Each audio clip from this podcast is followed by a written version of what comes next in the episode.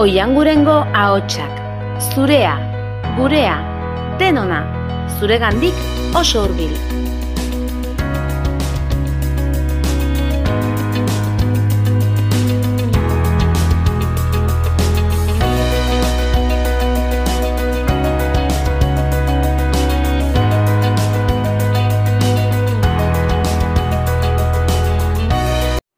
Kaixo, ni Juan Lasa naiz, eta gaur niri asko gustatzen zaidan abeslari bati buruz hitz egingo dizuet.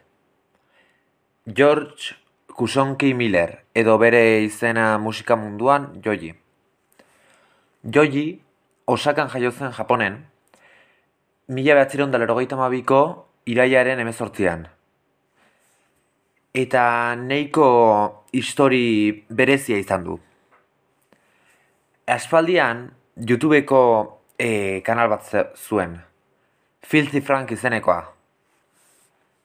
Abeslari bat da, kompositorea, produktore diskografikoa, youtuberra eta komediante japones eta australiarra. E, bere famaren hasiera YouTubetik hasi zen. Bere TV Filthy Frank kanalarenkin. Bideo horret, osea, kanal horietan, desafio ekstremoak, broma oso, oso beltzak, berdeak, ukeleleko aktuazioak, baina dena gauz guztiei, gauz berdinei buruz hitz egiten.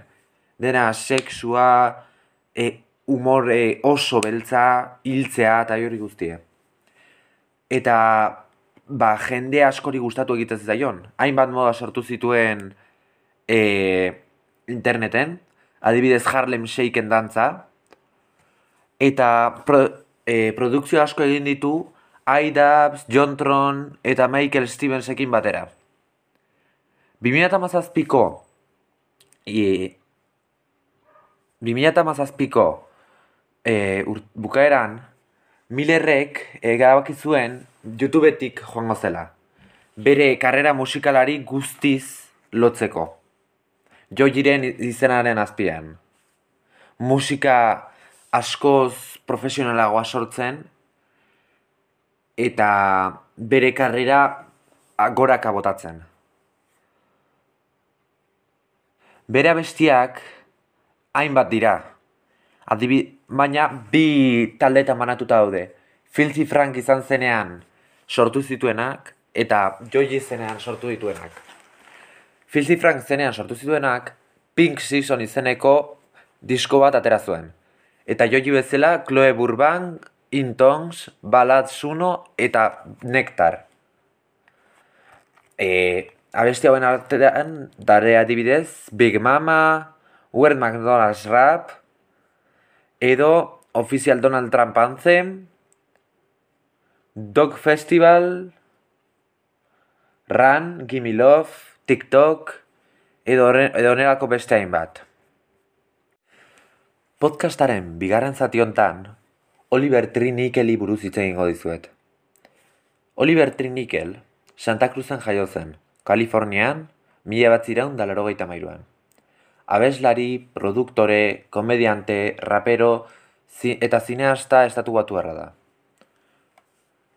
Bere historial musikala handia da, eta oso abesti onak ditu, guztiei bere toke pertsonala jarriz. Santa Cruzen jaio, Sa, Santa Cruzen jaio eta hasi zen, eta pianoa jotzen hasi zen hiru ga- hiru urte bete zituenean.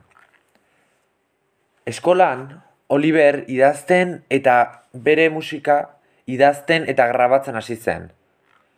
Abest, gitarra abestu eta jo egin zuen. Iron, Irony izeneko banda batean. Baina bere enfokea aldatu egin zuen DJ bihurtzeko eta rap mindfuck e, grupoarekin sartzeko. Hainbat espektakulu egin ditu e, Tyler, The Creator eta Frank Ocean bezalako aktuazioentzat.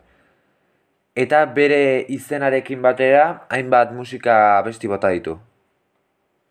Diskografian baditu, adibidez, Splitting Branches eta Ugly is Beautiful diskoak. Eta abesti horien artean badare When I'm Down, Chipsteak, My Mind Is, Forget It. Alien Boy, edo onelako hainbat abesti. Pertsonalki bi abeslari hauek asko gustez daizkit, oso abesti modu pertsonala dutelako. Eta beraien sentimentuak eta espresatu nahi dutena ondo egiten dutelako. Ondo ulertze zaire esan nahi dutena. Mila esker podcast honi entzutagatik, espero dut zerbait ikasi izana eta zerbaitetako balio izana. Eta, bueno, urrengo arte.